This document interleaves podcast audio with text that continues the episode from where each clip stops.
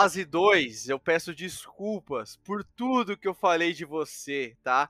Falei que você era ruim, que era a pior fase, mas eu sinto muito, me perdoe, fase 2. E aí, pessoal, tudo bem com vocês? Aqui quem fala é o Marçal, e hoje nós iremos falar sobre a fase 4 Marvel, que foi maravilhosa, eu sei que todo mundo adorou, certo? Hoje eu vou dividir a palavra aqui com meus companheiros, hoje tá todo mundo aqui. Kamikaze, Fala galera, aqui é o Kamikaze. E vocês lembram que do podcast a gente fez, né? Fase 1, fase de ouro, fase 2, a fase prata, e fase 3, a fase de bronze ali, dá pra você dizer assim. A fase 4 é a fase de merda. Thales? Fala galera, aqui é o Thales e realmente dessa fase eu só consigo lembrar do Homem-Aranha só. Não, totalmente. Cara, a, a Homem-Aranha, posso dizer, tipo assim, nem parece que faz parte dessa fase 4 e ele só é bom porque ele nem parece um filme da Marvel. Ele é mais um filme da Sony do que da Marvel. Ele é um filme da Sony com os personagens do UCM, né? Tem o Ned, a MJ lá, tem a Tia May, mas tipo, cara, ele é muito filme da Sony ali. Fácil, fácil você consegue desconectar ele do UCM. Tanto que nos próximos filmes, puxa, ninguém liga. No Doutor Estranho, meu Deus do céu, tem uma piada ridícula lá dos eventos do Homem-Aranha. Tá totalmente deslocado do, do, do mano. Ah, e tem os três Homem-Aranha que era o que todo fã queria ver, né? Então. O filme ganhou pelo fanservice. Não só pelo fanservice, mas ele, ele é um filme bom. Mesmo ele tendo o fanservice ali do, do Toby e do Andrew, ele é um filme bom. Eu, eu sinto que amadureceu demais o Homem-Aranha do, do Tom Holland, né? A gente vive criticando, sempre criticou ele desde então. Tem vários podcasts antigos nossos que a gente sentava o pau no moleque, todos praticamente, porque a gente não gostava do Peter Parker do Tom Holland, mas ele se desenvolveu bastante. É, então o filme, além de ter um baita fanservice, foi um dos mo melhores momentos que eu presenciei no cinema. É, sério, eu e eu, o Thales, a gente foi assistir a pré-estreia fantasiado. Tem Reels lá, tem, tem vídeo nosso no Instagram, a gente fantasiado. Para quem não viu, veja. Foi um momento muito especial. É, e o filme atendeu as expectativas. É um ótimo filme como fanservice e também é um ótimo filme, o enredo dele, né? A, o roteiro dele é muito bom. Eu elogiei também, a gente tem um podcast. Lembrando, pessoal, todos os filmes que a gente vai falar aqui tem podcast falando de boa parte deles, né? Teve obras que a gente não quis assistir, porque realmente a gente vai falar aqui que foram séries que, meu Deus, não dava, a gente não conseguiu assistir, mas boa parte dessa fase 4 todo mundo aqui assistiu e tem podcast falando, né, dando a nossa opinião. Uns 80% então, aí a gente assistiu. Dar uma pincelada, falar um pouco, exato. É, então a gente vai falar um pouco da fase, né? Alguns, algumas obras assim, a gente vai dissecar algumas coisas, mas a gente não vai se aprofundar muito, porque, como eu disse, tem podcast de cada filme aí, beleza? Mas ainda falando do Homem-Aranha, é, eu citei lá no podcast que a direção do John Watts também é, amadureceu bastante realmente se você pega o De Volta ao Lar, né? Na verdade, é, o De Volta ao Lar, o é, Longe de Casa e pega o Sem Volta para Casa, você vê que a direção tá bem diferente, entendeu? Ainda assim tem elementos adolescentes, sim, no Sem Volta para Casa, mas é bem sutil. É mais quando o Ned e a, MJ tá em tela, mas também no começo do filme, quando eles estão indo pra escola, enfim. Mas o filme, ele, ele se desenvolveu bastante, o Tom Holland. Foi um ótimo filme, para mim, ele é o melhor filme dessa fase 4, até porque foi difícil encontrar um filme que batesse ele nessa fase. Porque tem Thor, tem Thor. Se vocês querem escutar um podcast para dar risada, pessoal, é o Shang-Chi. Porque a gente. O bullying com esse filme foi grande e também o bullying comigo. Porque esses dois adoraram esse não, filme. O filme é bom. Como, esse filme, é, é legal, merda. Não, esse filme é uma não, grande não, merda. Não, não, não. Mas os caras adoraram, não sei como, mano. Porque, meu Deus do céu, é tanta porcaria. Foi difícil encontrar um filme que batesse ele nessa fase, tá, gente? Teve filmes, sim, muito é, grandiosos. Acho que, se não me engano, o The Batman, né? Foi no mesmo ano, não foi? Do Homem-Aranha? Não, né? Tô, tô confundindo, né? Homem-Aranha foi em 2021. Não, não 21, foi, 2021. de três, cinco meses, eu acho. Três meses, mais ou menos, alguma coisa assim. Pode crer. Então, foi difícil, foi para mim é o melhor filme. É, mas vamos lá, pessoal. Falando da fase 4 em si, porque a gente adiantou aqui com Homem-Aranha, mas ele não foi a primeira obra a ser lançada não, nessa fase não. 4.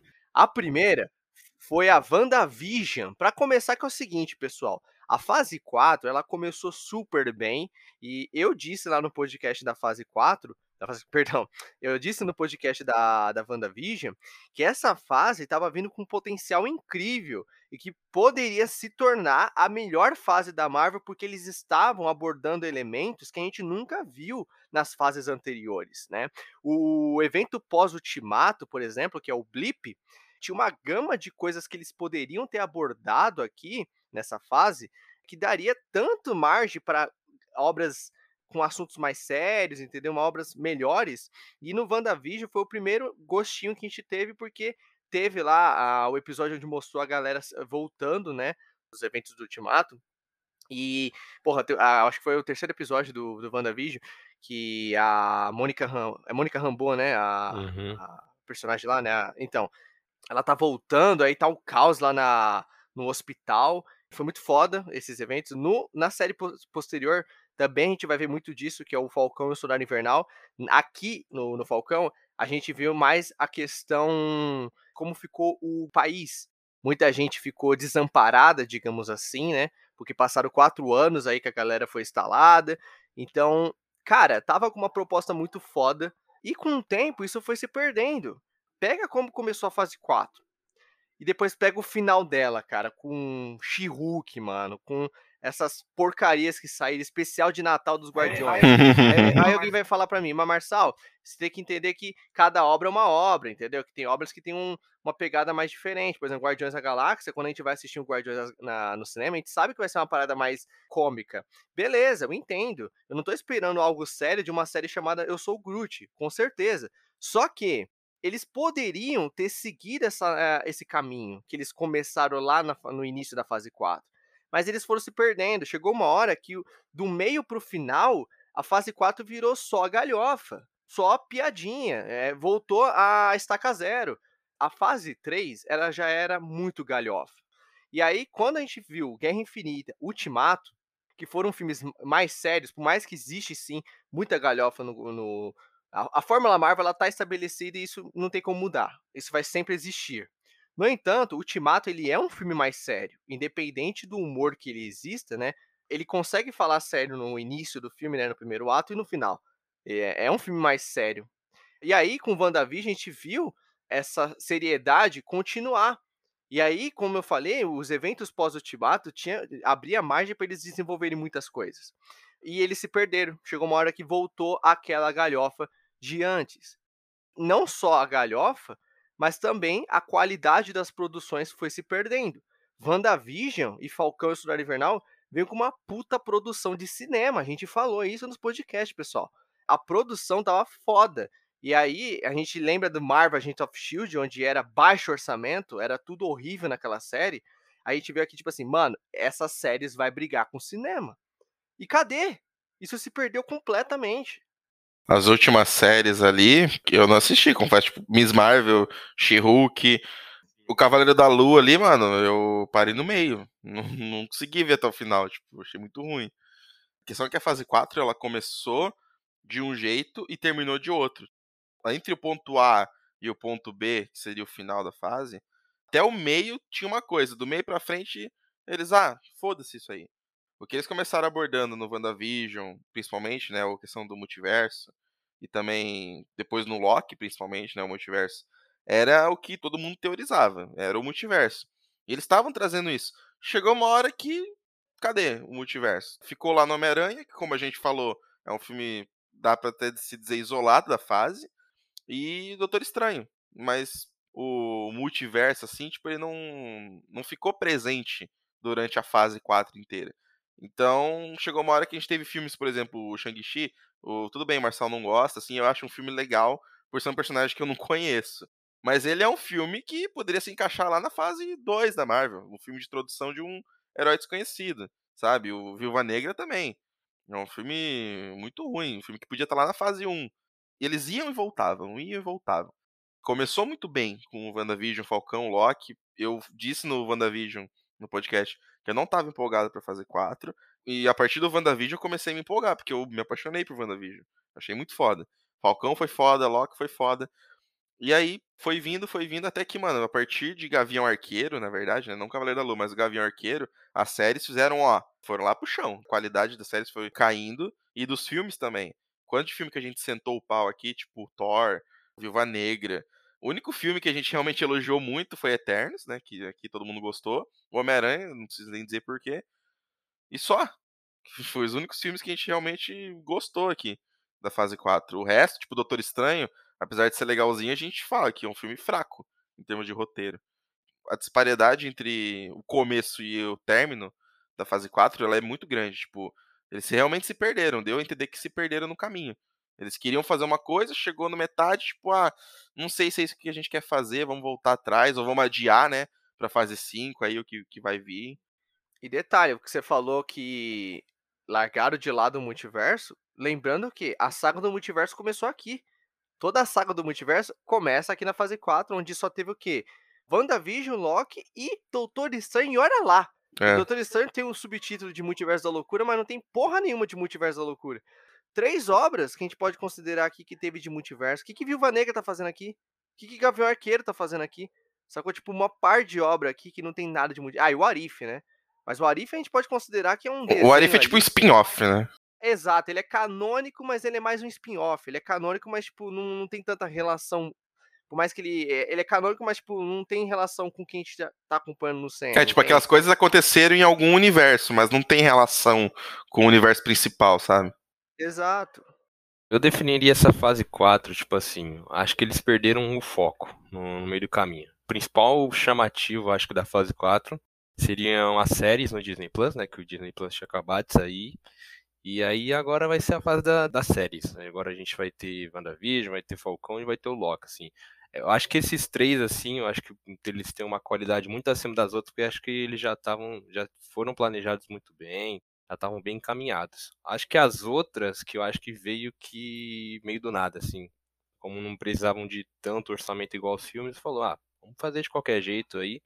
Aí saiu, mano, Gavião Arqueiro, mano. Eu assisti, se eu assistir dois episódios foi muito. Desisti no meio do caminho. Aí tem o Cavaleiro da Lua, que tem um, um. acho que é o pior CG da, da Marvel, de longe, assim, é o Cavaleiro da Lua. É muito ruim. É, a she então, nem se fala, mano. Eu, acho que péssimo. Eu acho a personagem legal, mas eu acho que a série não vai, mano. Acho que é uma série muito besterol. E a Miss Marvel, então, meu Deus do céu. Série adolescente não é pra mim, né? Tem gente que pode gostar, né, mano? Tem gente que, que gosta bastante de personagem, mas pra mim não funcionou uma fase que se perdeu muito no meio do caminho. Vamos começar com as séries, as séries se perderam. Vamos fazer a série do multiverso, também se perderam no caminho. É isso que o Kamikaze meio que falou, tipo assim, ah, eu vou fazer isso, mas eu desisto no meio do caminho. Ah, não vamos, não deixar pra, fase 5. Então acho que a Marvel se perdeu muito aí. O Homem-Aranha, pra você ver, o Homem-Aranha, que é o melhor filme, ele é muito deslocado, assim. Você, você tira o Doutor Estranho, mano, você fala que é um filme fora do MCU. O Homem-Aranha, ele foi feito para fechar o arco do Tom Holland. Por mais que tenha o multiverso, ainda é filme do Tom Holland. Então termina o arco dele ali como Homem-Aranha adolescente, entre aspas, para começar o próximo, né? Que não tem nome. O fato é que ficou nítido que na fase 4 a Marvel queria alimentar o Disney Plus. E aí eu pego com o que o Thales está falando, que tipo assim, tinha propostas de abordar o multiverso. Só que o intervalo de espaço entre essas obras seriam cumpridas. E eles precisavam colocar coisas ali para a galera ir assistindo até chegar esses arcos de multiverso. E aí eles foram colocando Viúva Negra, Shang-Chi, Eternos, Gavião Arqueiro, Cavaleiro da Lua. E aí o que acontece? São obras que eles não investiram nada, parça. Quando eu falo não investir nada, é porque tem roteiro fraco, tem CG fraco, é basicamente obras para alimentar o Disney Plus. É por isso que eu falo, essas, essas obras não foram planejadas. Isso aí veio da noite pro dia. Ah, vamos fazer série do Cavaleiro da Lua? Vamos. Pega, chama aí o Oscar Isaac e vamos gravar. É essa impressão que fica. Assim, não foram pensadas igual WandaVision, igual Falcão. Não foram pensadas. Só vamos fazer. É tipo assim, tem um contrato lá que ah, tem que trazer X obras pro Disney Plus. Ah, faz aí. Foda-se. Parece que começou organizado com WandaVision, Falcão e Loki. Essas três pareciam que tinham um planejamento dentro da Marvel. Só que a partir do Gavião Arqueiro deu pra ver que não, né? Porque a gente teve uma sequência de Gavião Arqueiro, Cavaleiro da Lua, She-Hulk, Miss Marvel, tipo. Tem galera que gosta, tudo bem, pessoal. Vocês podem gostar da série da Miss Marvel, da She-Hulk, o que for. Principalmente a Miss Marvel aí, no caso. Não tem problema gostar de série adolescente, mas, tipo assim, não é o nosso alvo. O público-alvo da Marvel, com as séries, por exemplo, da mesma Marvel She-Hulk, não é a gente. Não é eu, não é o Marçal, não é o Thales. Pode ser você que está nos ouvindo. É, e a gente tem todo jeito de falar que não gostamos porque não é o nosso. O foco deles não é atingir a gente. É, não é o tipo de série que a gente gosta de ver. Parece que eles, ah, vamos tentar atingir mais público com uma série um pouco diferente e ao mesmo tempo a gente também cumpre o contrato aqui de lançar tantas obras por ano no, no Disney Plus, porque a gente tem que fazer o pagamento da galera valer a pena. Tem que trazer obras exclusivas para esse streaming para poder ter mais engajamento aqui dentro, sabe? Parou de ser o planejamento da fase 4 lá no começo com as três séries, né, do multiverso. Duas séries, na verdade, WandaVision e Loki. E também as conexões entre as séries não, não, quase não teve. Nossa, isso é o principal ponto, cara. Não teve nada. A única conexão que teve foi WandaVision e o Doutor Estranho. Tipo, o salto entre um e outro foi muito grande. Acho que foi quase dois anos aí, né, que a gente teve esse fechamento. Não, detalhe, a conexão é tão boa que você pode assistir WandaVision a primeira temporada e já pular pro Doutor Estranho Exato, e direto. Gancho direto. Era isso, era isso que a gente estava esperando. Um, a continuação, né? Tipo, qual filme ou qual obra vai continuar isso aqui? Que claramente o WandaVision ele termina, só que não termina ali o arco, entendeu? Tem coisa mais pra frente. Aí veio o Doutor Estranho e fechou o arco da Wanda, digamos assim, né? E aí o Loki já faz o quê? Quase dois anos também que a gente tá esperando uma conexão. A gente teorizava tanto que, ah não, mas acho que o Doutor Estranho vai fazer conexão com o Loki, o Homem-Aranha talvez faça. O Doutor Estranho nem sabe o que aconteceu na série do Loki. Ficou tudo vago, mano. E aí, tipo, quando chegar a segunda temporada do Loki, você vê que o salto tá muito grande, a conexão tá muito distante. Não era para ser assim. Eu, eu não concordo que tem que ser muito grande essa conexão. Não é uma série tipo Breaking Bad, tipo The Walking Dead, que lança a temporada ali. É, é, aqui a gente está falando de um universo que mistura filmes e séries. A dificuldade de fazer a conexão, ela se torna um pouco mais difícil, eu entendo. Mas não houve planejamento para fazer essas conexões, sabe? Não houve. Isso realmente não houve. O próprio Doutor Estranho ali, que a gente falou que fechou uma conexão, ele sofreu refilmagens, né? Então, tipo, a gente não sabe o que, que era antes, o filme Doutor Estranho antes dele ser lançado. Ele passou por troca de diretor, teve refilmagem, claramente é um filme muito cortado. Teve mudanças no meio da fase, sabe? Não foi totalmente planejado.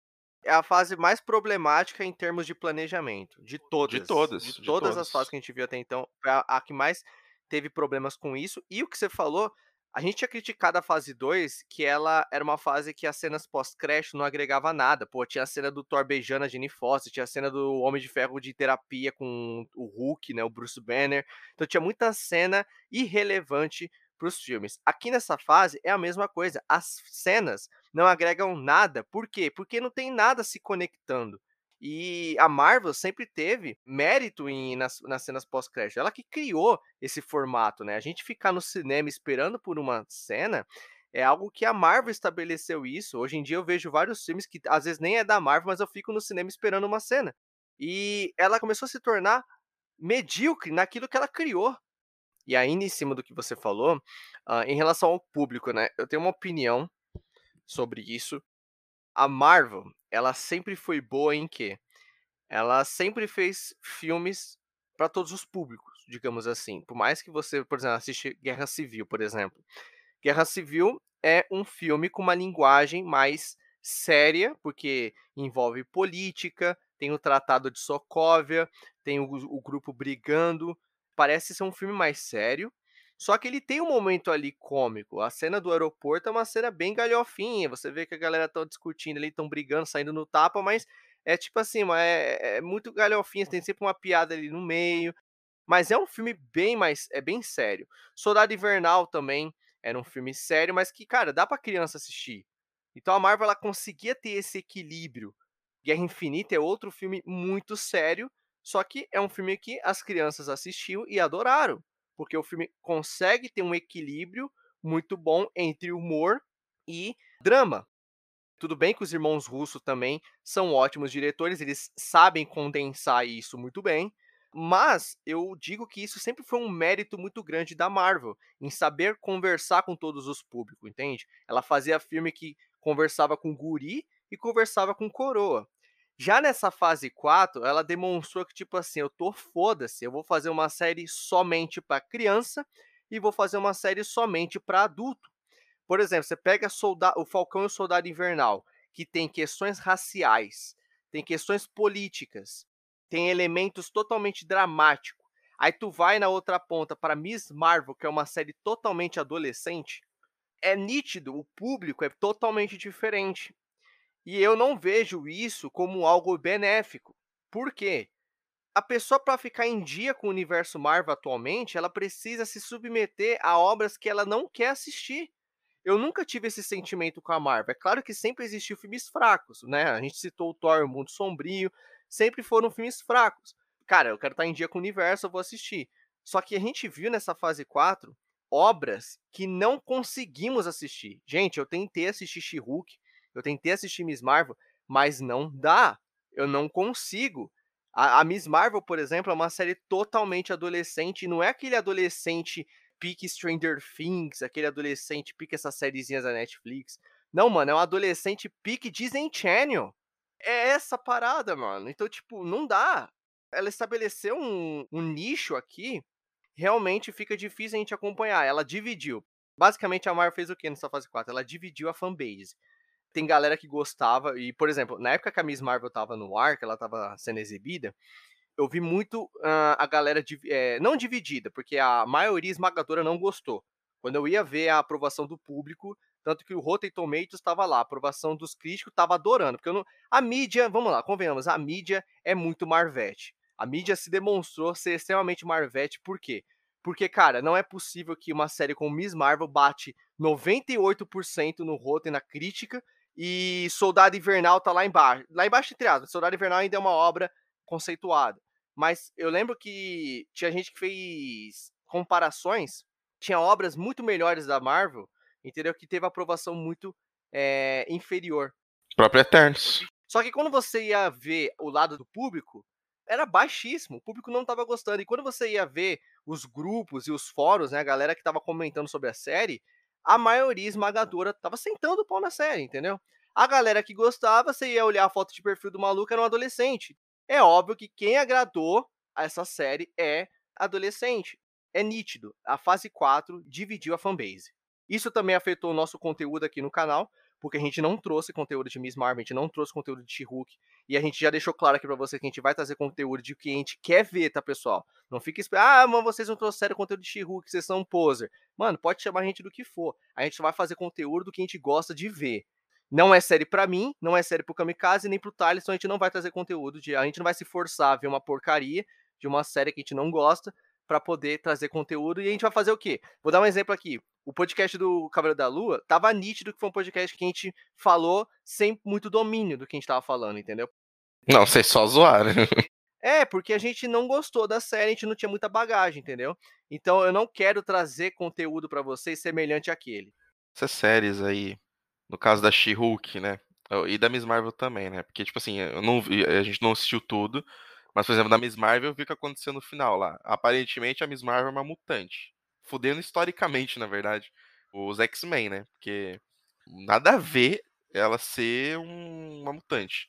Isso aí gerou revolta em muita gente. Que a gente tá esperando até hoje uma obra dos X-Men que a Marvel não anunciou nada ainda. E eles cagam com a franquia já na Miss Marvel. Ninguém gostou. Aí você vai pra She-Hulk tem uma cena dela cebolando até o chão dançando funk. Aí você fala, mano, não, não é pra mim, sabe? Não, não, não é pra gente, não adianta. A série não. O público-alvo claramente não é a gente. É adolescente. É um bagulho muito bizarro. O, o que a Marvel se tornou de tirar uma galera e fazer uma obra focada especificamente, especificamente para aquele público, sabe? E é uma coisa que o Marcel falou da crítica, uma coisa que não dá pra entender, mano. Tipo, Eternos tem uma aprovação baixíssima e Miss Marvel tá lá em cima. E detalhe, o Eternos é um filme mais dramático, é um filme mais contido. E ele teve uma baixa aprovação. É um filme que tem história, tem diversidade. Tudo que o crítico adora e não, não teve uma boa, boa aprovação, né? A gente tem que lembrar que, tipo assim, o Rotten Tomatoes, ele compila aprovações, notas de diversos portais, sites, e compila numa nota só se esses críticos fosse a mesma galera da academia do Oscar, por exemplo, definitivamente eles iam sentar além em Miss Marvel. Todo mundo sabe que a Marvel no Oscar não tem vez.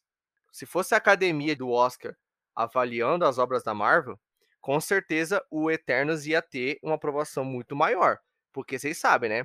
A academia do Oscar gosta de filme que tenha representatividade, gosta de filme dramático, gosta de filmes assim que quebra tabus. Essas porcaria aí adolescente nem passa no Oscar.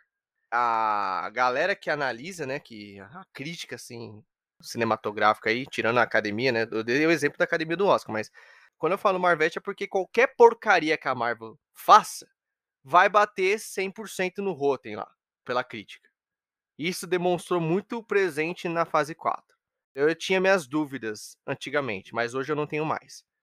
Eu acho que a crítica não é Marvete, mas assim como a crítica, eu comparo muito com crítica também de jogo, assim, eu acho que a crítica ela segue quem tá na frente. Ou seja, você pode ver, por exemplo, vamos falando aqui de videogame, por exemplo, jogos do PlayStation, sim, eles sempre vão ter uma nota um pouco mais alta que em comparação ao Xbox. Porque o PlayStation está na frente, cara. E a Marvel é a mesma coisa. Qualquer coisa que eles lançam, você, sabe que ele vai ter um, uma nota a mais, tá ligado? Vai ter a cota. Tem a cota PlayStation, vai ter a cota Marvel. Então esses filmes eles sempre vão ter um, um bônus a mais de crítica por causa que eles estão na frente, cara. Não, mano, tem jogos da PlayStation que não tem uma nota muito alta. É claro que a, ma a maioria tem, porque são jogos muito bons. São exclusivos de grande peso, grande renome. Mas tem uns lá que eles tentaram, lá, tipo, tem um de corrida lá da Sony Drive, alguma coisa. Não, mas aí, quando é ruim, aí não, não tem como esconder, né, Kamikaze, caralho. Então, mas a Marvel, esse é o ponto, cara. A Marvel faz coisa ruim e tá, tá batendo 100%. É, pois é, esse é o ponto. A Sony faz coisa ruim e ainda dão nota ruim para ela. A Marvel não, você não vê a Marvel recebendo nota ruim em nada, cara. Toda porcaria que ela faz. não, tem filmes aqui tipo é Thor e Viúva Negra que eu não entendo como tem aprovação alta. Principalmente o Thor. O Thor é um filme cheio de erro, mano. Cheio. Tem erro a cada cinco minutos de filme e erro de roteiro. Tô falando, não tô falando de, de uma coisa que eu não gostei, eu tô falando de incoerências de roteiro. Que é claramente visto ali no filme, que a crítica, não sei, mano, ignorou. Eu não, realmente não sei explicar da, da, da Miss Marvel. Isso aí é, é, surreal. É que eu imagino, eu imagino, tipo assim, o Thor, que a crítica deve olhar o roteiro como um filme. E como um filme, esse roteiro tá cheio de buraco. Tô analisando o filme, a coerência do filme como um todo. Então tem filme da Marvel que não tem muita coerência. Tipo, o Thor é um exemplo. E tá lá com nota alta. O, a Viúva Negra também é um filme que tem algumas incoerências que tá lá uma nota alta. Quanto o Eternos, é um filme que eu não vejo incoerências, tipo, erros graves de roteiro e tá com nota baixa. Uma coisa que, tipo, não dá pra entender. Se não me engano, o Eternos teve aprovação mal da crítica, mas boa do público, não foi? Sim, hum, sim. acho que foi dos, não, acho que foi um misto do. Não, foi, dois, foi Eternos, tem, uma, tem uma, uma boa nota de público. A partir da fase 4, em relação à Marvel, isso é com a Marvel só, tá? A minha crítica é o público. Se o público tá gostando, eu assisto. Se o público não tá gostando, eu nem dou bola. Ó, o Eternos tem 47 de crítica e 77 de público. De público é bom. Caralho, 47. Mano. Viu? O público gostou mais. É, já é tomate podre, né, pro Eternos, não é? Tomate podre. O Thor tem 66, 63 da crítica e 77 da, da audiência, né, do público. Aí tá todo mundo louco, aí tá todo Não, mundo... 63 pra esse filme é muito. Thor, O Amor e Trovão devia ser tomate podre. O do Thor é um filme totalmente esquecível. Viúva Negra tem incríveis 79% da crítica e 91% do público. Meu Deus, isso aí tá todo mundo pirado. Isso aí é todo mundo Cara, louco. Viúva Negra é um caso aqui que dá é um filme que não fizeram na fase 2, quando era para fazer, na fase 3, seja lá onde for. É um filme totalmente esquecível que tá aqui. Esse filme era para vir depois da Guerra Civil. Um dos vilões mais genéricos de toda a história da Marvel no cinema. Não, genericaço, vilão, vilão de 007, mano. Que é mal só por ser mal. Eu sou mal, cara. Pior que o Malekith. Até o Malekith era, era melhor. Só faltou não ter um olho, né? Só faltou um, tapa-olho que aí ele ficaria. E um gato, né? Ele...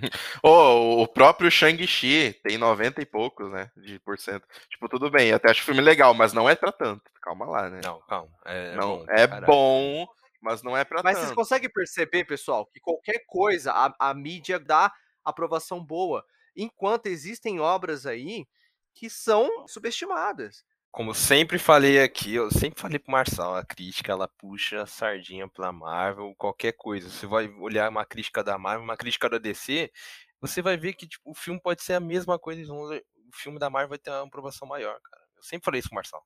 Convenhamos, quando você falava isso pra mim, era na época do, do DCU, que era uma bosta. E, e, convenhamos, Thales, a época do DCU, que tava brigando com a Marvel, foi na época da fase 3. Então, cara, a fase 3 tava bem melhor do que isso aqui. Hoje em dia, não. Hoje em dia, a Marvel tá só fazendo porcaria e a DC tá vindo uma crescente.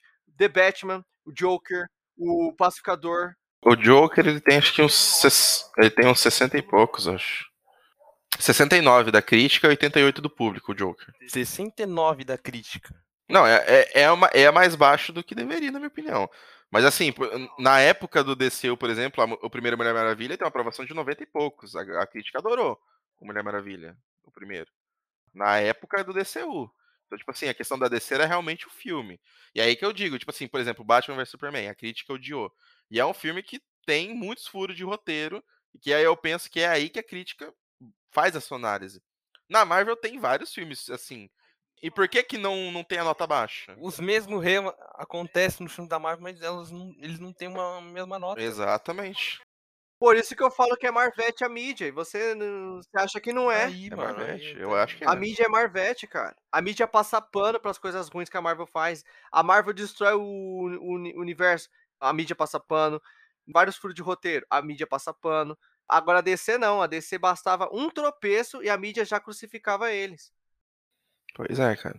É, é, é, muito estranho, é muito estranho. Eu, eu falo, cara, eu falo, mano, 90% de aprovação da Miss Marvel é inadmissível, cara. É inadmissível. ela ganhou algum prêmio lá de série mais bem avaliada, alguma coisa assim.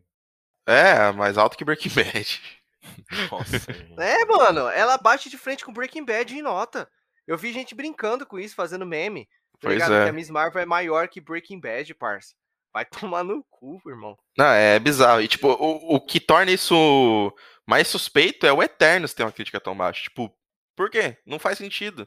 É um filme muito mais coerente. É um filme mais, muito mais coerente do que, os, do que é vários outros. É um filme outros. mais diferente dessa fase aqui, mano. É um filme que tentaram arriscar uma coisa nova e o filme. É o que fugiu da fórmula, né?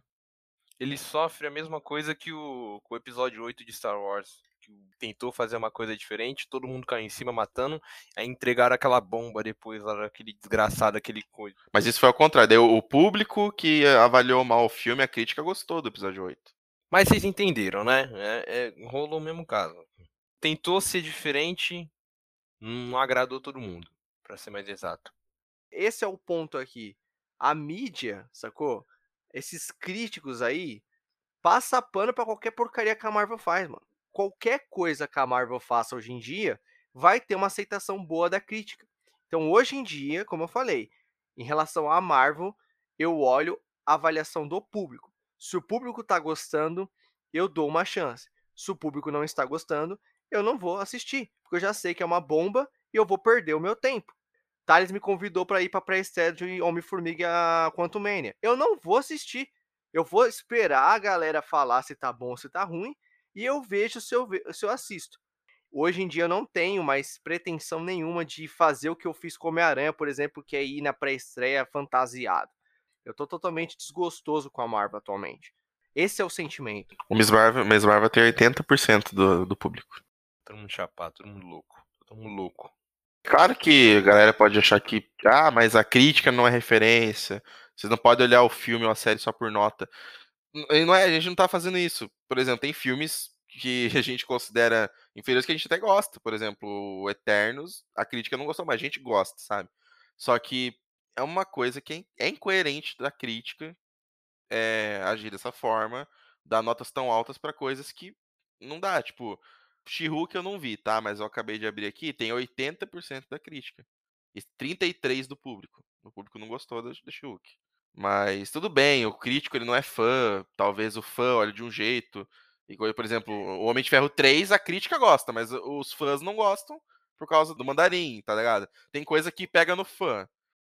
É um bom ponto isso que o Kamikaze falou, porque, tipo assim, a gente tem que é, desmembrar a análise crítica com a análise de um fã.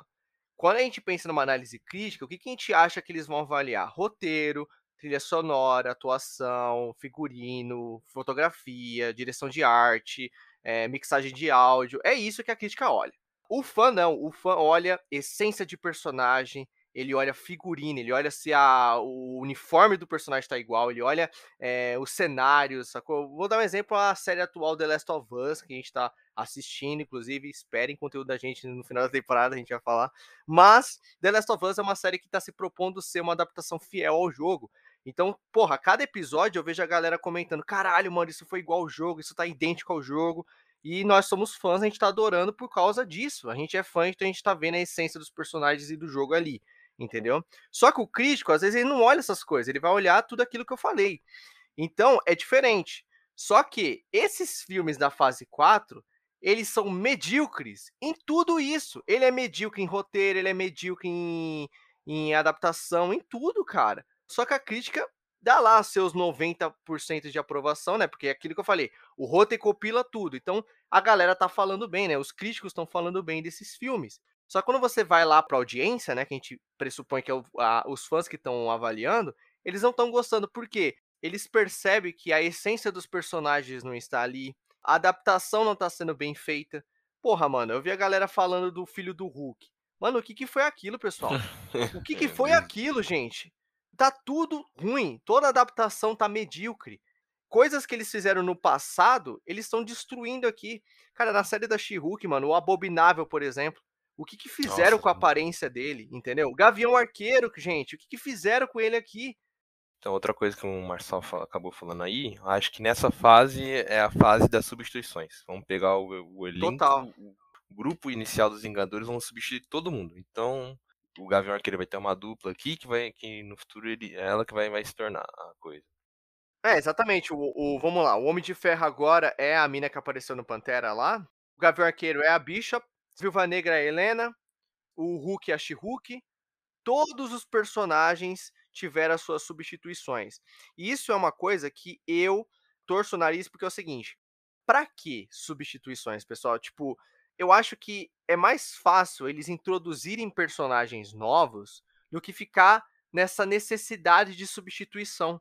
Por exemplo, quando o Doutor Estranho foi introduzido, foi um personagem novo que muita gente não conhecia ele ganhou seu destaque a ponto de que todo mundo hoje em dia gosta dele e particularmente eu vejo ele como um, dos principais protagonistas da, da Marvel atualmente. O Scott Lang é outro exemplo. Ele vai ser substituído pela filha dele agora no novo filme, provavelmente. Esse, esse vai morrer de, vai de base. Cara, é, é um personagem que a gente gostou dele, ele é carismático, ele teve o seu momento ali, ele entrou na fase, ele entrou no, no universo, todo mundo amou. Pra que ter que criar um novo Homem-Aranha? Pra que ter que criar um novo Homem de Ferro, um novo Hulk, um novo Gavião, uma nova Viúva? Pra que, mano? Cria personagens novos. O único que faz sentido é o Capitão América. É né, isso mano? que eu ia falar. O Capitão América teve uma construção da gente ver o Sam desde a época que ele era Falcão, passou vários filmes com ele, e aí teve a série Falcão Cidade Invernal, que é a passagem de bastão. Aí foi legal, tipo assim, a gente começou a gostar do personagem, teve um arco enorme de desenvolvimento. Não simplesmente você pegar a She-Hulk, põe ela ali na série, ah, pronto, ela já é a nova Hulk.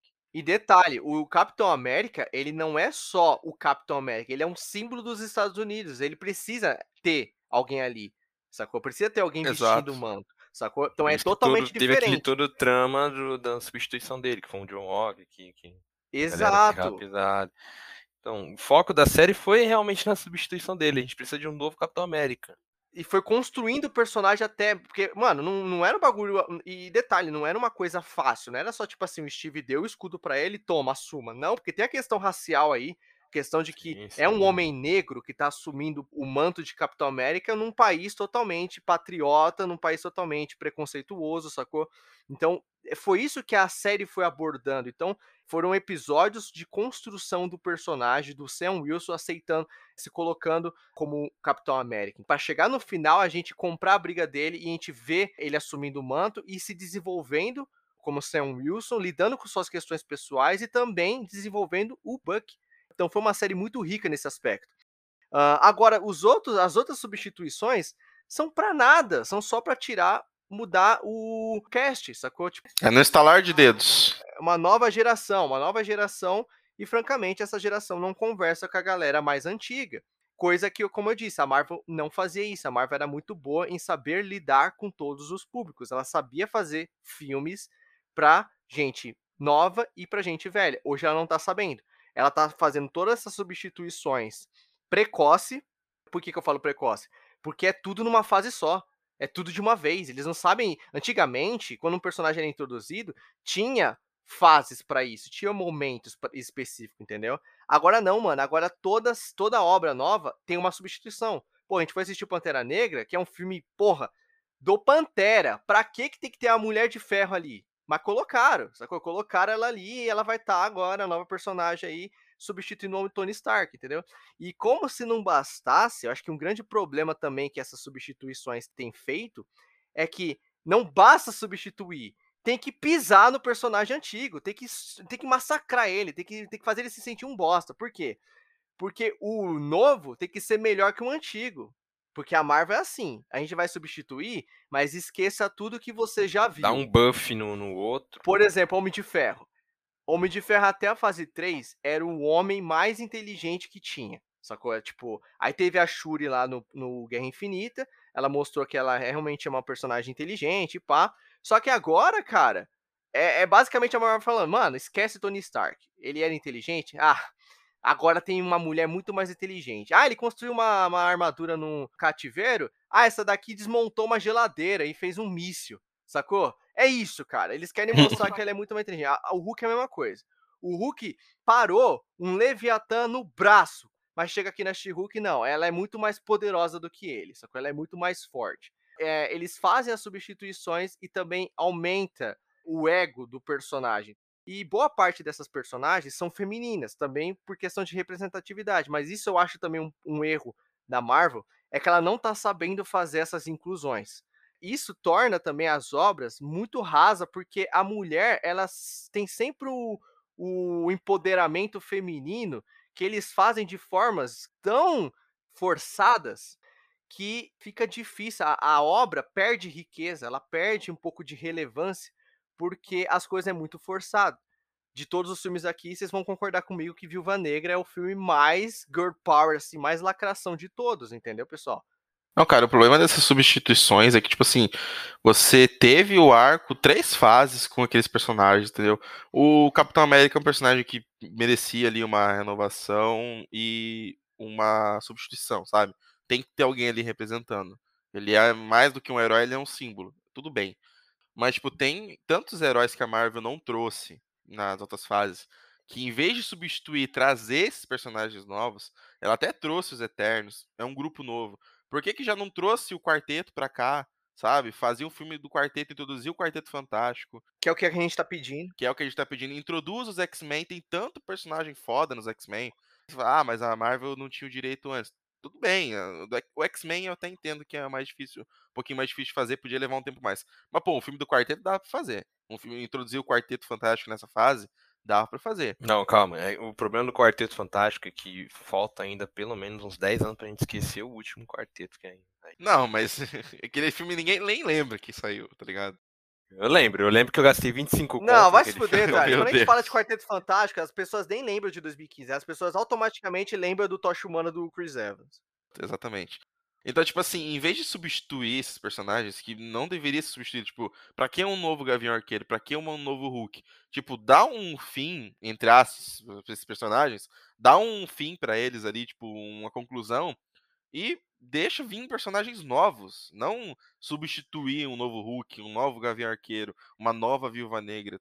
Como eu falei, mano, tem um quarteto, eles podiam ter colocado aqui. O Homem-Aranha já tá aí, então, tipo, o Homem-Aranha não precisa ser substituído. Doutor Estranho também acho que não precisa ser substituído.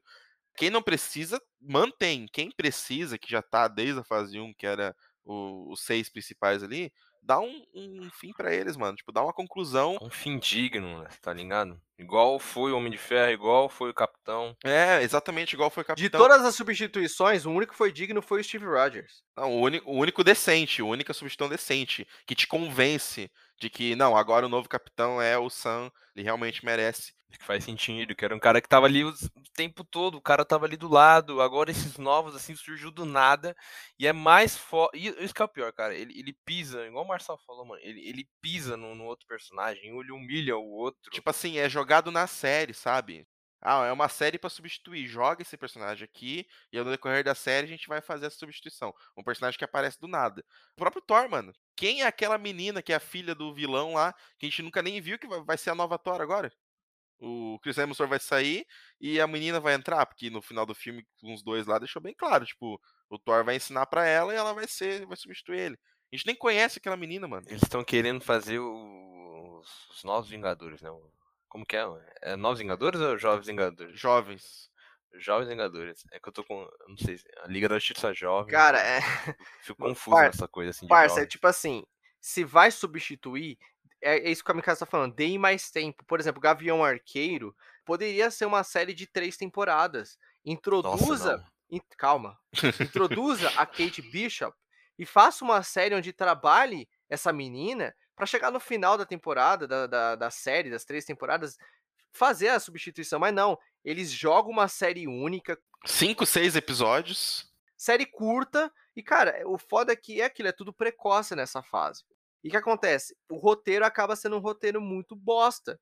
Não tem tempo de fazer nada. Por exemplo, o Gavião Arqueiro, a gente já falou em, em podcast passado, ele sempre foi o tiozão ele sempre foi aquele cara que ele demonstrava sabedoria, ele dava os esporros na Wanda, ele é aquele cara tiozão do rolê do grupo. E aí chega aqui, é uma série totalmente galhofa, parece um especial de Natal. Eu odeio quando fazem isso, porque você vai assistir essa série durante o ano, caga tudo, velho, porque é tudo Natal. Parece que é uma série que, você, que é temporal, saca? Ela não é aquela série atemporal, não, ela é temporal, você só vai ver no Natal. É tipo Esqueceram de Mim, tá ligado? Você só vê Esqueceram de Mim uma vez, em uma Sabe época. aquelas, aquele é, especial do Shrek? Shrek de Natal? Então, esses especiais de Natal é isso, mano, que é essa série. Não combina com o personagem. Você assiste aquilo e você fala, mano, eu não tô assistindo Gavião Arqueiro. Cadê aquele cara sério? Mano, não tem. E, e, você não pode nem culpar o ator. O ator ele se esforça, entendeu? Você vê que o, Jer o Jeremy Renner, ele é um puta ator. Inclusive, fiquei triste pra caralho quando eu vi que ele se acidentou. Sacou? Mas, cara, aquela série é uma das piores, mano. A Viúva Negra e o Gavião Arqueiro é triste o que a Marvel, né? O que o Kevin Feige fez com os dois. Porque, tipo assim, a Viúva Negra é foda, porque ela é a personagem mais subestimada da Marvel. Porque ela foi jogada de lado, ela sempre foi personagem secundária por todo o tempo, durante essas três fases. Aí, do nada, o Kevin Feige resolveu dar um filme para ela depois que ela morreu. Depois que ela morreu. E che você chega na porra do filme, o filme nem é dela. O filme é da Helena. É só pra passar o manto pra ela, sacou? O Gavião Arqueiro é outro personagem subestimado, porque muita gente detestava ele, muita gente cagava pro Gavião Arqueiro. E ele foi ganhando seu destaque com o tempo. Porra, no Ultimato ele tá incrível. para chegar aqui numa série que é galhofa, não combina com o personagem. E ainda tira ele de cena de uma forma. com uma personagem totalmente medíocre, cara. Kate Bishop é horrível, sacou? Tipo, eu não sei como que.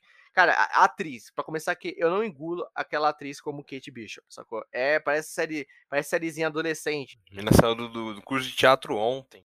Triste. O que aconteceu com essa fase 4 foi decepcionante. É, muitas perguntas, poucas respostas, né?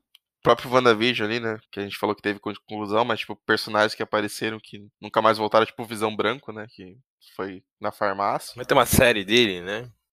Vai? Não sei. Meu Deus, uma série só do Visão Branco. Vai. Confirmaram isso? Sério mesmo? Confirmaram, é, sério, vai ter uma série do Visão Branco. Outra coisa que essa fase trouxe também, é, que aconteceu muito na DC, é, é a fase vamos fazer série de personagens que fizeram sucesso. Então vai ter uma série da Agatha, né, do, do WandaVision, que eu acho uma personagem legal, mas série dela... Não sei se segura uma série, não. A Wanda segurava a série, agora a Agatha. Ah, é. H, agora a Agatha. A gente falou aqui, Marçal, quando anunciaram a fase 5, vamos fazer uma série do Echo, da Echo. É, mano, puta personagem whatever. whatever na série do Gavião Arqueiro lá, uma mudinha. Vai ter série só dela, cara. Tá vendo? Isso é falta de planejamento. O personagem faz sucesso, vamos fazer uma série dele agora. Não, o foda é que ela não fez sucesso no Gavião Arqueiro. Ninguém liga pra ela. Pois é, eu não sei da onde que tiraram que ela é uma personagem legal, que todo mundo gostou. Não, e o que fizeram com o Wilson Fisk, hein, mano? Que não, merda. é isso que eu ia chegar. Eu ia chegar nessas, nessas obras aí, sem ser da, da Marvel, que era na Netflix, né?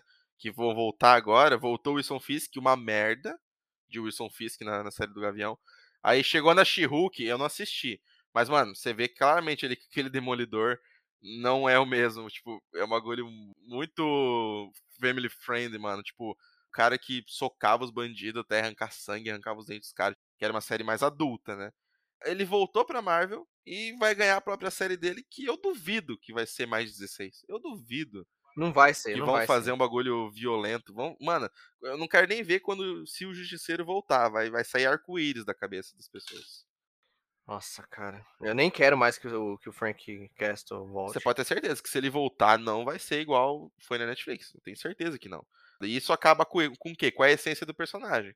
Se pá, o John Bertal nem volta. Ele já deixou bem claro que ele só volta a interpretar o Frank Castle se mantiver a violência. E se ele ver o roteiro, ele pegar o roteiro e ver que, que vai, manter, vai, vai deixar a Family Friend, acho que ele nem volta. É tipo o Deadpool, né? Quando foi feita a troca né, da Fox aí pra Disney, o Ryan Reynolds falou que só volta se mantiver a essência. Aparentemente vai manter, vamos ver no Deadpool 3 aí, que inclusive foi confirmado o Hugh Jackman, né, como Wolverine de novo. E Wolverine é outro personagem que é sanguinário, né, mano? Exato, ele é um bicho, né, mano? Ele é um animal praticamente. É um cara primitivo. Os próprios filmes dos X-Men lá, da Fox, cometiam um erro de não fazer ele violento, né? Tipo, ele furava os caras e não saía nem sangue, né? Mas mesmo assim era mais sério. Era, sim, era mais sério. E era legal, você via que era o Wolverine ali. Tudo bem que o Hugh Jackman ajuda. Ele realmente é o Logan. O Logan é o mais, mais sombrio, o filme do Logan. Sim, exato. É o mais violento.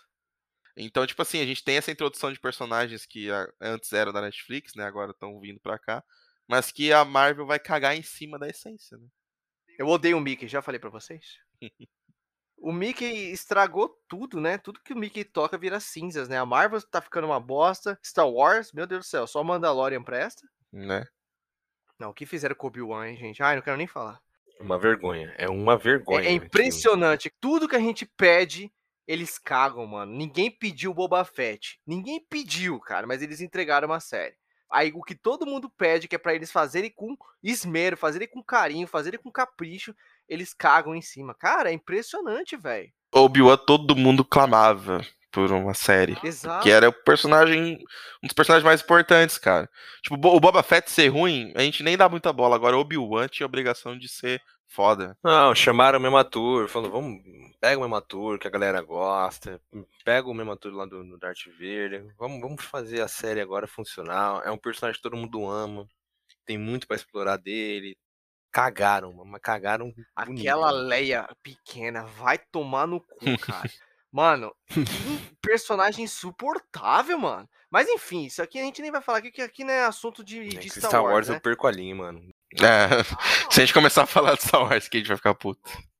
Só o Mandalorian se salva, né? Só. E inacreditável, vendo que no Boba Fett a série começou a ficar boa quando ele apareceu. Só começou a ficar mais interessante quando o Mando aparece.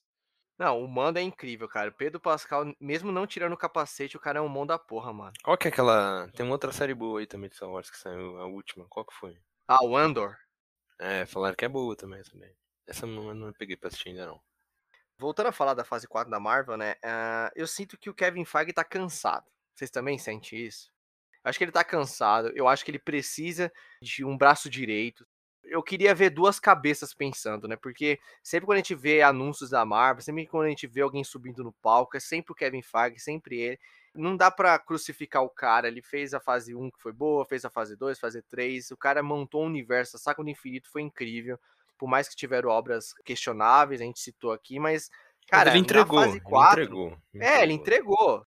Ele conseguiu tirar lágrimas, mano. Eu chorei já em vários filmes da Marvel, entendeu? Porra, Guerra Infinita e Ultimato foram eventos no cinema, bilheterias incríveis aí, é... marcou o, o, cinema como um todo. A gente sempre vai lembrar de Vingadores Ultimato. E, cara, ele fez a, a parte dele. A gente tem que entregar o mérito para ele, com certeza. Só que o que ele vem fazendo na fase 4 demonstra o quão cansado o cara tá, velho. Ele precisa colocar alguém ali para gerenciar junto com ele, porque eu sinto que a criatividade tá passando longe. Não sei, é nítido nessa fase que muitas coisas não foram planejadas. Como o Kamikaze falou, a produção do Doutor Estranho Multiverso da Loucura com certeza foi totalmente turbulenta. Você sente durante o filme os cortes bruscos, você sente que o filme foi totalmente picotado. Visão de direção totalmente mudada. Uh, não só o diretor foi mudado, mas também a visão. Eu sinto que em alguns elementos ali o Sam Raimi queria ter a é, queria colocar a visão dele, né? Algumas cenas ele queria dar o toque dele, que com certeza o Kevão deve ter olhado e falado, mano, isso aqui não vai pro ar, isso aqui não vai pro cinema, a gente não vai deixar você colocar isso aqui no filme, porque é, não conversa com a nossa linguagem, não conversa com as nossas diretrizes e também com o nosso público. Sem falar na, na questão de roteiro, porque o Doutor Estranho tinha anunciado que ia ser o pesadelo vilão, depois não foi mais, né? Colocaram a Wanda de vilã e deram a conclusão pro WandaVision ali. Talvez nem a conclusão do WandaVision teria no roteiro original desse filme. Eu acho que a Wanda estaria no filme, mas ela não seria tipo, a vilã. Principal com. É, a vilã. Eles decidiram transformar ela em vilã. Não sei porquê. Eu acho que a Wanda, talvez, ela, tipo assim, o Doutor Estranho passaria o filme inteiro lidando com o pesadelo e a Wanda seria tipo o Nemesis. Ia estar tá atrás dele o filme inteiro, mas não ia ser a vilã principal, tá ligado? É, pode, pode ser, sim. Não foi, né? Acabou que no final das contas ela foi a vilã mesmo. Foi triste, mano, porque o Doutor Estranho é um filme bem decepcionante. E é aquilo, ele é a prova viva de que não basta você ter uma mega produção se você tem um roteiro fraco. Ele é um filme que tem um puta diretor que a gente respeita muito, a gente tem muito carinho por ele, o Sam Raimi, mas não basta, cara. Não basta você colocar um grande diretor para dirigir uma obra se você não tem um roteiro bom. Efeitos especiais não segura. Por exemplo, a gente critica aqui os o CGI horrível da Marvel, porque, cara, ela não tá entregando em CG e também não tá entregando em roteiro. É, a gente falou que o Doutor Estranho se salva, o Sam Raimi salva o filme Doutor Estranho.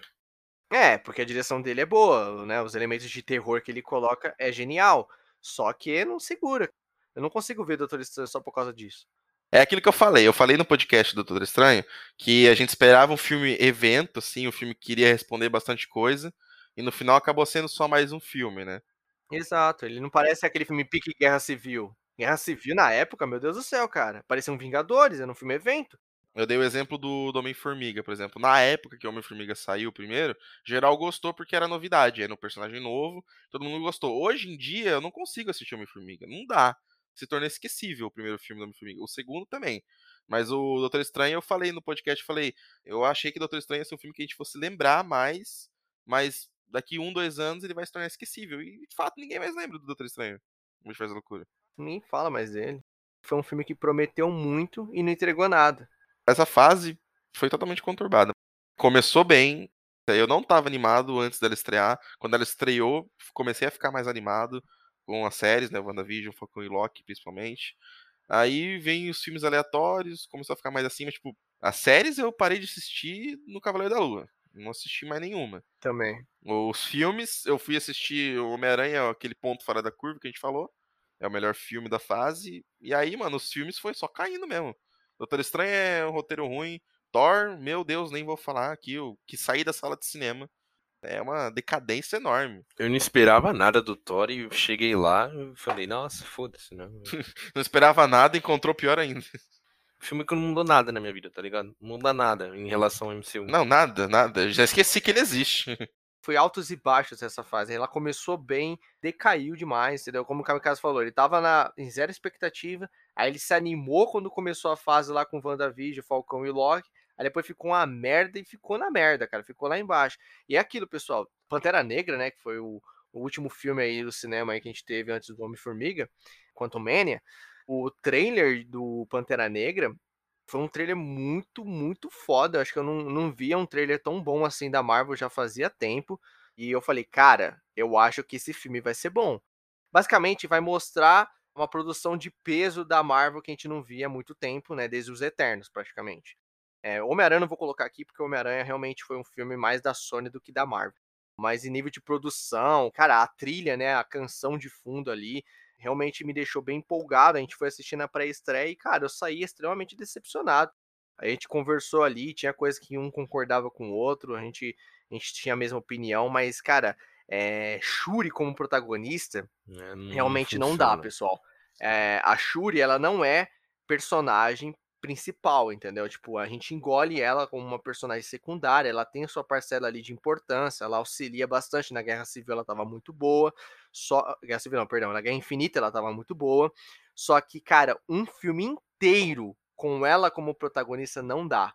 E o filme peca em vários pontos, né? Como a gente citou, tem um podcast também só falando do filme, se vocês quiserem ouvir nossa opinião mais a fundo, né? Mas, cara, é, personagens que tinham uma imagem mais é, séria, eu vou dar um exemplo da Okoye, Você olha para Okoye, você vê uma general. Ela tem uma postura de líder de uma de um grupo de mulheres, entendeu? As Dora Milajes, então ela você sempre vai ver ela em cenas de postura e respeito. É uma mulher disciplinada, ela é uma líder. E aqui, cara, ela faz piada o filme inteiro, então é uma descaracterização da personagem. O namor, ele é sim a melhor coisa do filme. É muito bom, o ator, muito ele é bom, é muito namor. Bom. Eu gostei bastante do personagem. Só que, cara, é aquilo. O desfecho, o terceiro ato é totalmente genérico. É foda. Eu acho que o meu problema é com a Shuri. Ela não segura um filme. Tinha outros candidatos. Alguém pode falar, ah, você tá achando ruim porque ela é mulher. Não, mano. Eu acho que daria fácil, fácil para eles colocarem a Nakia como Pantera, sacou? Ela é uma puta personagem, ela tá ótima no filme, inclusive. É a Lupita, uma puta de uma atriz também, caralho. Uma puta atriz também, sacou? Tipo, ela poderia ser uma ótima candidata, ela foi parceira, entendeu? Do, do T'Challa, ela foi a mulher dele. Mas não, é todo aquele negócio, tipo assim, é, ah, tem que ser a irmã do. Tem que ser da família, entendeu? Tem que ser a irmã do T'Challa. Cara, a gente já engoliu tanta coisa, né? Eu citei isso no podcast, a gente já engoliu tanta coisa por que não, não deixa isso passar? Quantas coisas a gente já deixou passar? A gente já deixou passar, pessoal, que o rato salvou o universo. o rato trouxe a Homem-Formiga de volta. Então deixa isso passar. Coloca a Nakia como Pantera. A gente esquece que não é da família, que a tradição é ser alguém da família. Mas enfim, é um filme que também prometeu um Big Mac. Entregou, sei lá, mano, um quarteirão. Entregou, sei lá, um. Um pão com ovo de gema mole. Não, não é, não, não, não é um pão não, com ovo. Com não é um pão com ovo. Ele não é um filme horrível, sacou? Eu acho que é um filme ok, cara. Eu acho que é um filme. É legal, um filme legal. Como o Marcel falou, um namoro, eu acho que é, é um personagem muito importante, assim. Eu acho que futuramente ele vai ser muito mais importante, né? Ele, ele salva esse filme. É muito bom. Quando ele tá em cena, todas as cenas dele que ele aparece, é muito bom. O ator também é, é muito bom, muito foda.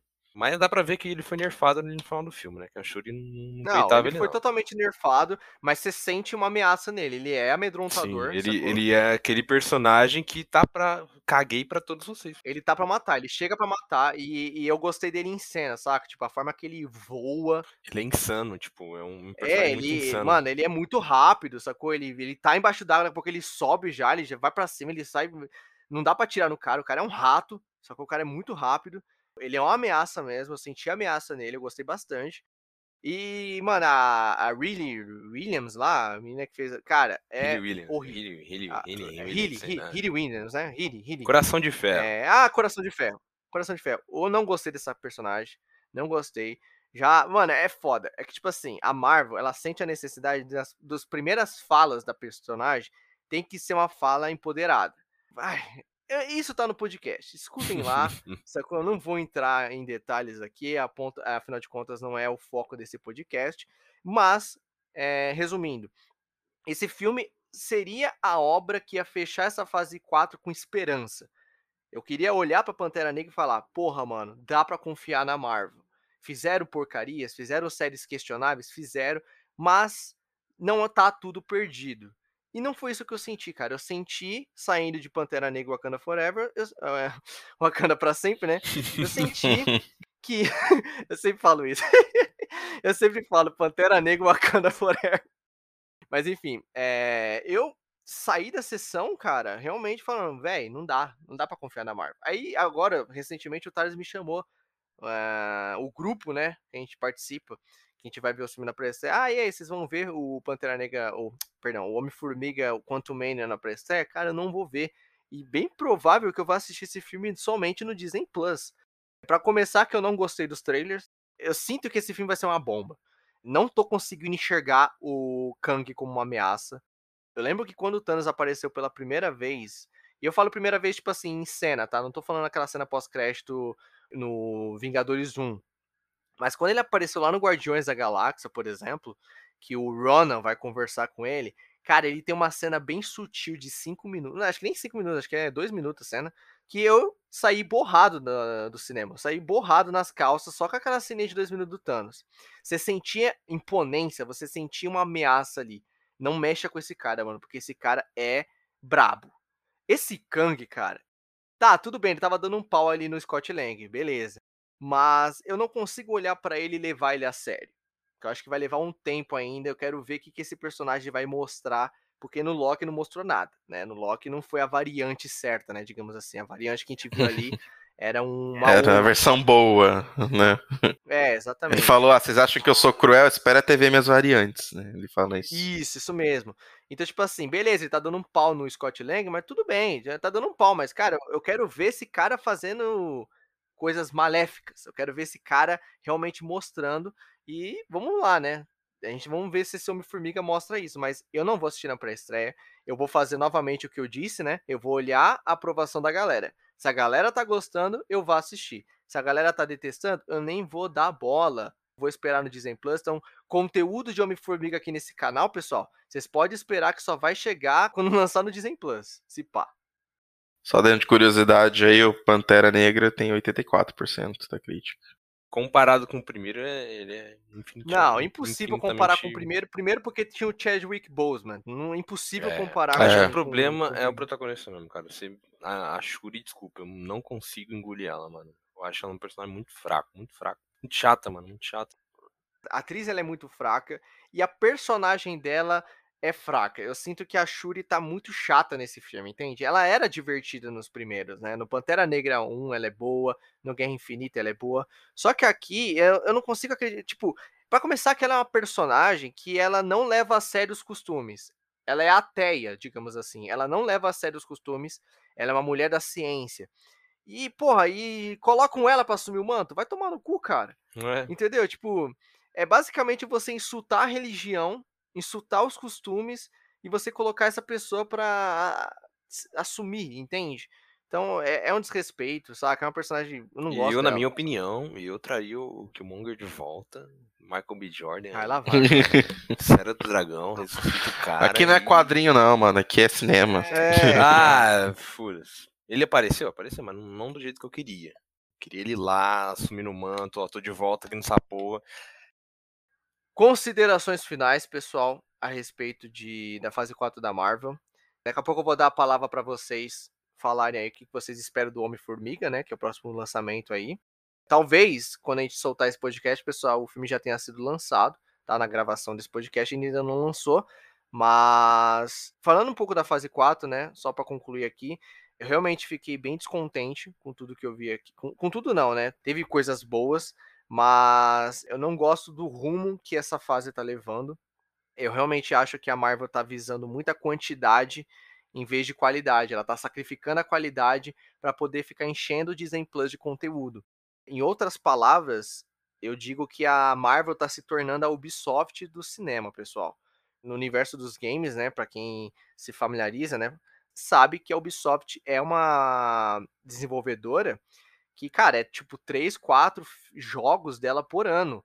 Em compensação, uma Rockstar da vida que faz o GTA, a gente tá aí há mais de uma década sem um GTA novo, mas eu tenho certeza que quando sair o GTA 6 vai ser um jogo que vai quebrar a indústria, sacou? Que vai vender rios e rios de dinheiro, sacou? De, de vendas, vai, vai desbancar vários jogos por aí.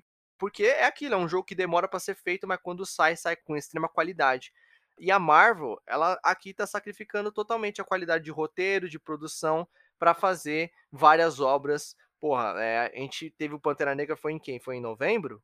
Em seguida já teve é, aquele especial de Natal do Guardiões. E agora a gente já vai ter Quantum Mania. É muita obra em um espaço de tempo muito curto. E isso também, cara, eu acho muito prejudicial, porque a gente fica saturado, né, gente? Eu, francamente, às vezes eu tô cansado de ver filme de super-herói. a Marvel tá fazendo me cansar do gênero. Então agora quando eu vejo uma série como The Last of Us com uma pegada totalmente diferente, cara, essa série, mano, é música para meus ouvidos, entendeu? É série que realmente é um colírio para os meus olhos. Eu quero, eu, eu, eu gosto de estar tá mais imergido com outras histórias, porque, cara, você vai pro cinema, é três filmes de super-herói. É foda, eu tô ficando cansado, até porque é muito mais do mesmo, sacou? E a qualidade tá se perdendo e, cara, é aquilo, a gente fica exigente, pessoal. Eu também não é porque eu gosto do gênero que eu vou ficar aceitando qualquer porcaria. Então é isso, tô totalmente desgostoso com essa fase, e isso afeta muito a minha expectativa para a fase 5 e também uh, Quanto Mania. Homem-Formiga aí, eu não tenho esperança, até porque eu não gosto dos dois filmes Homem-Formiga anteriores, né? Acho dois filmes muito ruins, e terceiro filme, então Tô cagando e andando.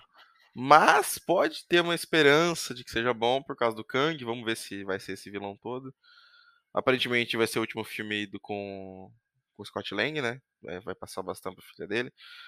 Uh, vamos ver, cara. Tipo, é aquilo, que nem a Marcelo falou. Se tiver. Se a galera estiver curtindo, eu vou dar uma chance. Se não, vai passar batido igual Pantera passou pra mim aí.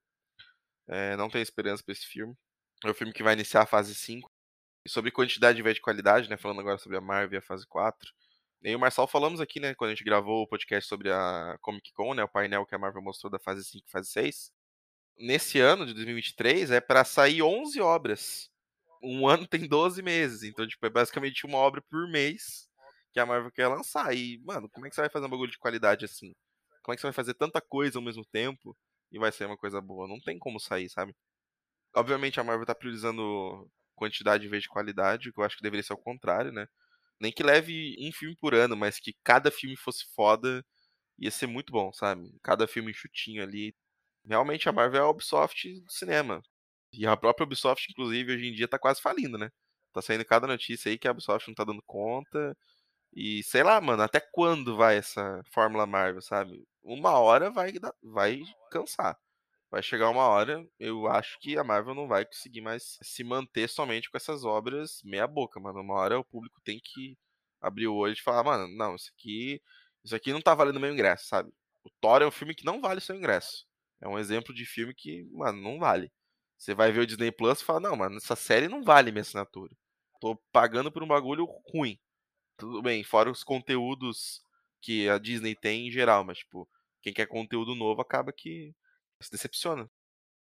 Uma hora a Marvel acaba tendo que se reinventar, eu acho, porque tudo bem que é gigantesco, falir não vai, né? Eu digo a Ubisoft é que mundo de games e filmes é, é diferente. Mas falir não vai, só que a Marvel deveria se despertar mais, tá ligado? Fazer uma coisa mais diferente, se reinventar de alguma forma, porque nós mesmos que acompanhamos a fase desde, desde a fase 1, a gente já demonstrou que estamos de saco cheio de várias coisas. E acredito que não só a gente, muita gente que acompanha desde a fase 1, desde a fase 2, que seja, satura, enche o saco, sabe?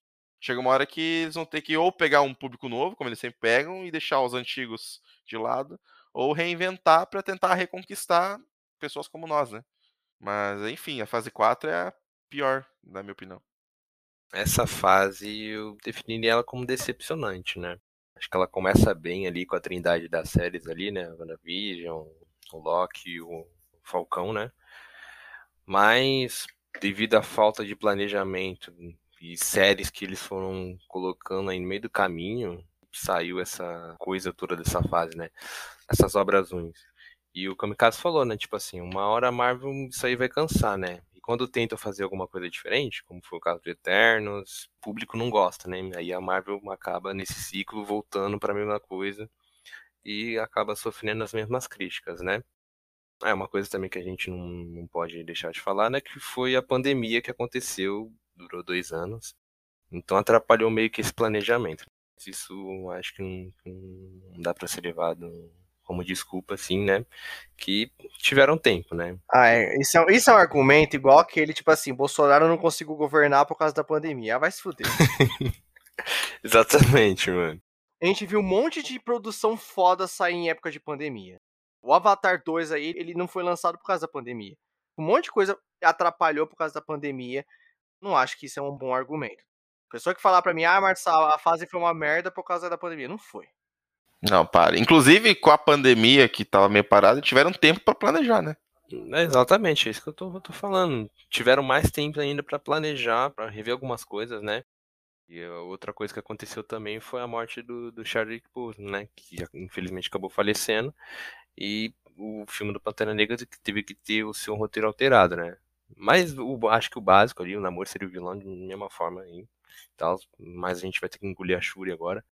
Teve coisas assim que eles conseguiram mudar, mas ainda assim faltou planejamento nessa fase. Cara, eu acho que ela, ela é a pior mesmo. Mas enfim, né? E a expectativa pro Homem-Formiga, por incrível que pareça, tá bem alta, né? Eu acho que o Kang é um personagem muito interessante que apareceu no Loki. A gente viu pouco dele. E agora eu tenho, tenho esperanças que, que ele vai mostrar aí para que veio que Ele vai ser o grande vilão dessa, dessa fase 5 e na fase 6 também, né? E a minha teoria que eu tinha falado vai ser concretizada que os anéis do Shang-Chi são do Kang e logo vai se confirmar e o Thales é mais um acerto pro Thales aqui, e é isso. Um ponto que a gente tem que discutir aqui também, que foi alvo dessa fase 4, é a polêmica com os editores, né? A galera dos efeitos visuais, onde eles relataram que estavam sendo submetidos a diversas jornadas de trabalho excessiva, onde a Marvel tá jogando no colo dos caras umas três, quatro obras, ó, edita isso aí, faz isso aí, faz a produção disso aí, faz como que é a pós-produção, faz os efeitos. É por isso que a gente teve séries com CGI horrível. Isso foi um alvo de discussão, saiu em vários portais aí. Isso só reforça aquela ideia de que quanto mais quantidade, menos qualidade, né? Você sacrifica é impossível você fazer os dois. Como o Kamikaze falou, só nessa fase 5 vai ter 11 obras, uma obra por mês praticamente. Como que você vai conseguir gerenciar tudo isso? Então, eu acho que o que a gente viu nessa fase 4, ela vai se estender pela fase 5. Fico totalmente descontente com tudo isso. A pioneira pode acabar quebrando, saca? Tipo, é óbvio que ela não vai falir, mas o rumo que a Marvel pode ter é um pouco semelhante ao que a gente está vendo com a Netflix, pessoal. A Netflix foi a pioneira, primeira aí no universo dos streamings, mas hoje em dia a gente está vendo ela cancelando diversas obras. Atitudes anticonsumidoras, né? É, aumentando o preço dos planos. Hoje em dia a gente tem plano que tem anúncio, cara. Isso, isso aqui é realmente um bagulho totalmente inadmissível. Você pagar para ver anúncio, irmão. Geralmente a gente paga justamente para não ver anúncio.